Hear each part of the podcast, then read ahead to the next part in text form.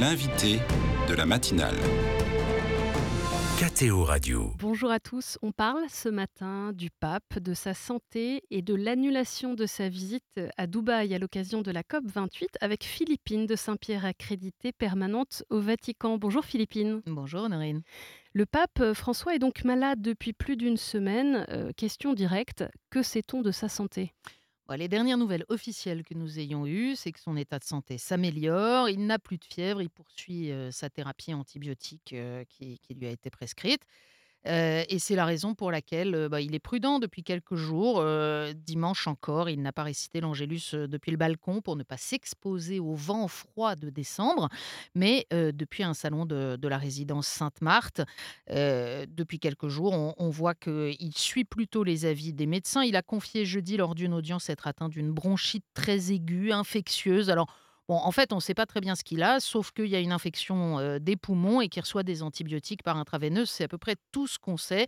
Il est plus ses discours parce qu'il est très essoufflé. Oui, on et entend. donc, voilà, aussi bien à l'Angélus qu'à l'audience générale, il demande à un prélat de, lire ses textes. Et puis son agenda a été plutôt allégé, y compris avec donc l'annulation de, ce voyage à Dubaï. Vous avez évoqué son poumon. Euh, on, dit que depuis qu'il est jeune, depuis qu'il a à peu près 20 ans, il, a un poumon en moins, c'est ça? Oui, alors là, c'est un peu une légende urbaine. C'est-à-dire qu'on l'a beaucoup dit au moment de son élection. Ça faisait partie des, des premières notices biographiques. De fait, il a eu euh, une résection du poumon. Donc, euh, on a enlevé un petit bout d'un des poumons. Mais non, le pape ne vit pas avec un seul poumon. Il en a bien deux, dont un plus fragile. Euh, comment est-ce que le Vatican communique sur ce sujet si sensible de la santé du pape? Alors, on a vu sur cet épisode-là qu'il y avait une vraie volonté de communiquer. Nous, euh, les journalistes accrédités permanents, nous avons reçu à plusieurs reprises, quasiment tous les deux jours, euh, des, mots sur messagerie de Matteo Bruni, qui est le directeur de la salle de presse du Saint-Siège, nous donnant des informations sur l'état de santé du pape. Il y a peut-être là un peu d'apprentissage à la suite d'un crash de communication en juin dernier, hein, où on nous avait dit le pape s'est rendu à la clinique pour des examens qui étaient prévus de longue date. Nous qui avons accès à l'agenda officiel, on était un peu surpris parce que c'était écrit nulle part. On a découvert après qu'il avait été hospitalisé en urgence et là, évidemment, ça alimente dans ces cas-là toutes les rumeurs, toutes les extrapolations. Donc là, ils ont voulu communiquer euh, de façon posée, très régulière euh, auprès des, journalistes, euh, avec évidemment toujours un petit doute sur la sincérité de cette communication.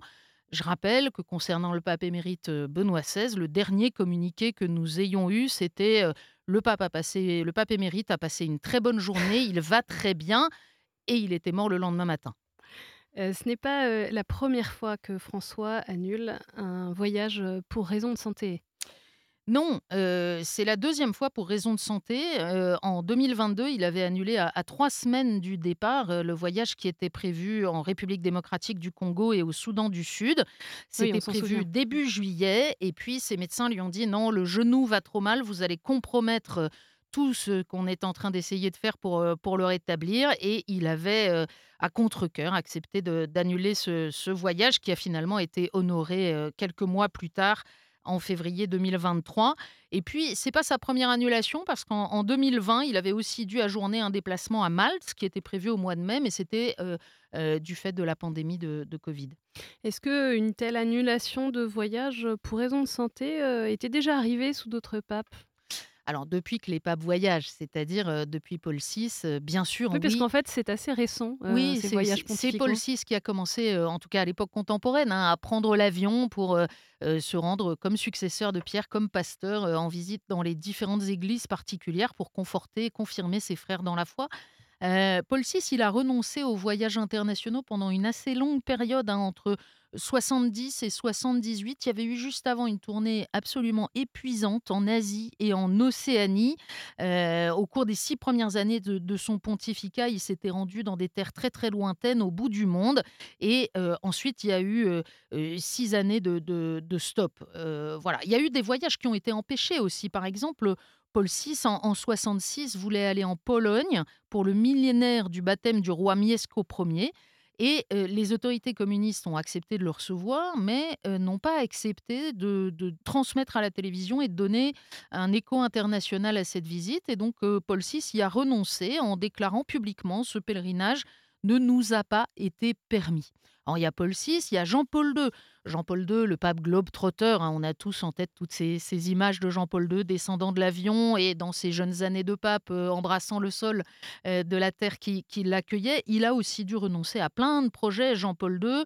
Euh, Hong Kong, par exemple, hein, dans les années 80, il voulait absolument y aller et les autorités de la Chine communiste ont fait pour une des raisons politiques. pression. Mmh. Voilà, c'était pas des raisons de santé, c'était des raisons politiques. pour empêcher que, le pape y aille. Il y a eu des raisons de sécurité aussi. Hein. On se souvient de Sarajevo. C'était prévu le 8 septembre 1994 et ça a été annulé in extremis. La ville était assiégée littéralement par l'armée serbe et donc pour des raisons de, de sécurité. Le voyage a été annulé, d'autant plus que le leader serbe Radovan Karadzic avait déclaré que ces miliciens ne pourraient pas assurer la sécurité du pape durant son séjour. Donc il y avait des risques très très sérieux et Jean-Paul II a, renoncé avec beaucoup d'amertume. Là aussi, il s'en était expliqué. Puis il y a eu un autre voyage annulé sous Jean-Paul II. C'était prévu à Our, la ville d'Abraham, dans ce qui est aujourd'hui l'Irak. C'était prévu pendant sa grande tournée, vous savez, pour le jubilé de l'an 2000, pèlerinage sur les pas des prophètes de l'Ancien Testament. En fait, il y avait un risque de récupération politique par le régime de Saddam Hussein et donc finalement, ça ne s'est pas fait. Mais on se souviendra que eh bien, cette promesse et cette visite ont été honorées en, mars 2021 par son successeur, par François. Et puis d'ailleurs, un autre lien, Jean-Paul II voulait se rendre en Mongolie. C'était en 2003 et, le voyage avait été annulé cette fois précisément pour raison de santé, le pape polonais n'était pas très en forme cette année-là, on s'en souvient, et eh bien le voyage en, Mongolie avait été reporté. Quant à Benoît XVI, que je n'ai pas cité, eh bien Benoît XVI, il a effectué absolument tous les voyages qui ont été annoncés. Mais en même temps, vous savez, au moment de toutes les réflexions autour de, sa renonciation, eh bien, son entourage a dit que la perspective des Journées mondiales de la jeunesse de, Rio, qui représentait un voyage assez considérable, un très grand voyage, voilà, ça avait aussi un peu pesé dans la balance, en tout cas dans sa propre évaluation de sa capacité à tenir la charge dans la perspective d'un voyage aussi fatigant en sachant, comme il l'a dit, et puis comme l'a dit François à de nombreuses reprises, qu'aujourd'hui on considère que ces, voyages, ces visites apostoliques font vraiment intrinsèquement partie de la mission du pape. Revenons, Philippine de Saint-Pierre, euh, à ce projet justement de voyage du pape François euh, pour participer à la COP 28 à Dubaï, voyage donc qui a été annulé, on vient de le dire. Pourquoi est-ce que le pape François voulait-il s'y rendre? On connaît l'importance de l'écologie dans le magistère du pape François. C'est le pape de Laudato Si, puis de Laudate Deum, qui vient de, paraître depuis le, le, 4 octobre dernier, et qui ont participé sans doute à un élargissement de la prise de conscience écologique dans l'Église. Le drame climatique, et ça c'est important dans la vision de François, c'est aussi un, drame religieux parce qu'il trouve sa source dans la présomption d'autosuffisance de la créature. Voilà, les religions sont la conscience de l'humanité pour, pour le pape. Elles doivent encourager des styles de vie sobres et fraternels, éduquer à la contemplation et donc, eh bien, dans tout cela, il y a aussi le, rappel de la finitude de l'homme. Nous sommes mortels, nous sommes limités. Protéger la vie, c'est aussi s'opposer au délire de toute puissance qui fait partie des causes de ravage de la planète aujourd'hui. Donc, il y a une très grande cohérence avec l'ensemble de la doctrine sociale de l'Église.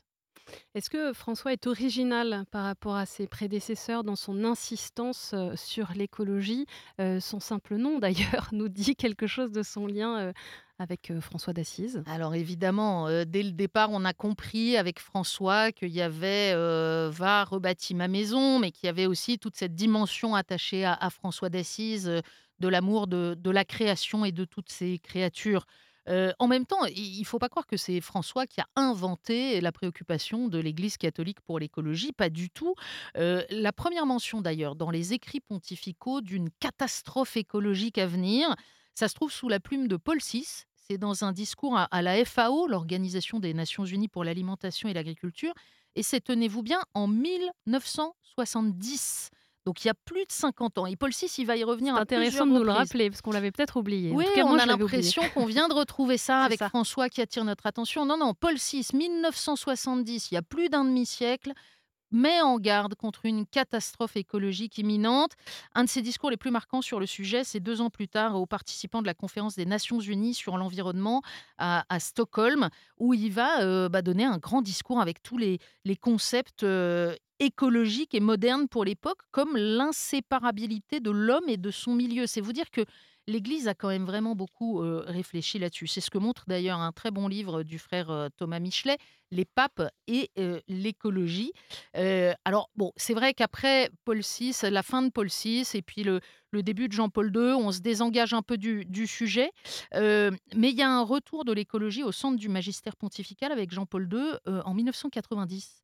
Souvenez-vous, son message pour la journée mondiale de la paix qui est aujourd'hui vraiment considéré, y compris dans des milieux pas du tout catholiques, hein, comme le premier texte d'un pape qui est consacré de façon globale à l'écologie. Et c'est là que Jean-Paul II écrit La société actuelle ne trouvera pas de solution aux problèmes écologiques si elle ne révise pas sérieusement son style de vie. On croirait lire du François.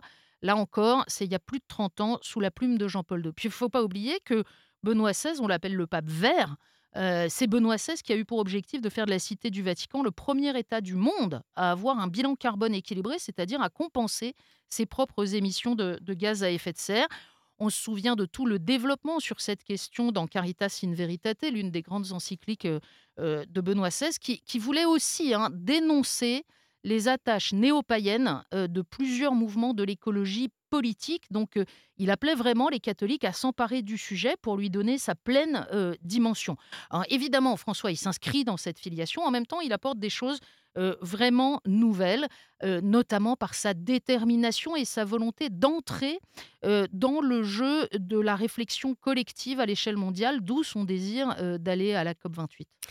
Philippine de Saint-Pierre, le, discours qui était prévu par le pape François a été lu à Dubaï par les cardinals Parolines. Est-ce que vous pourriez nous donner un petit peu les, points principaux? C'était quoi le cœur de ce discours?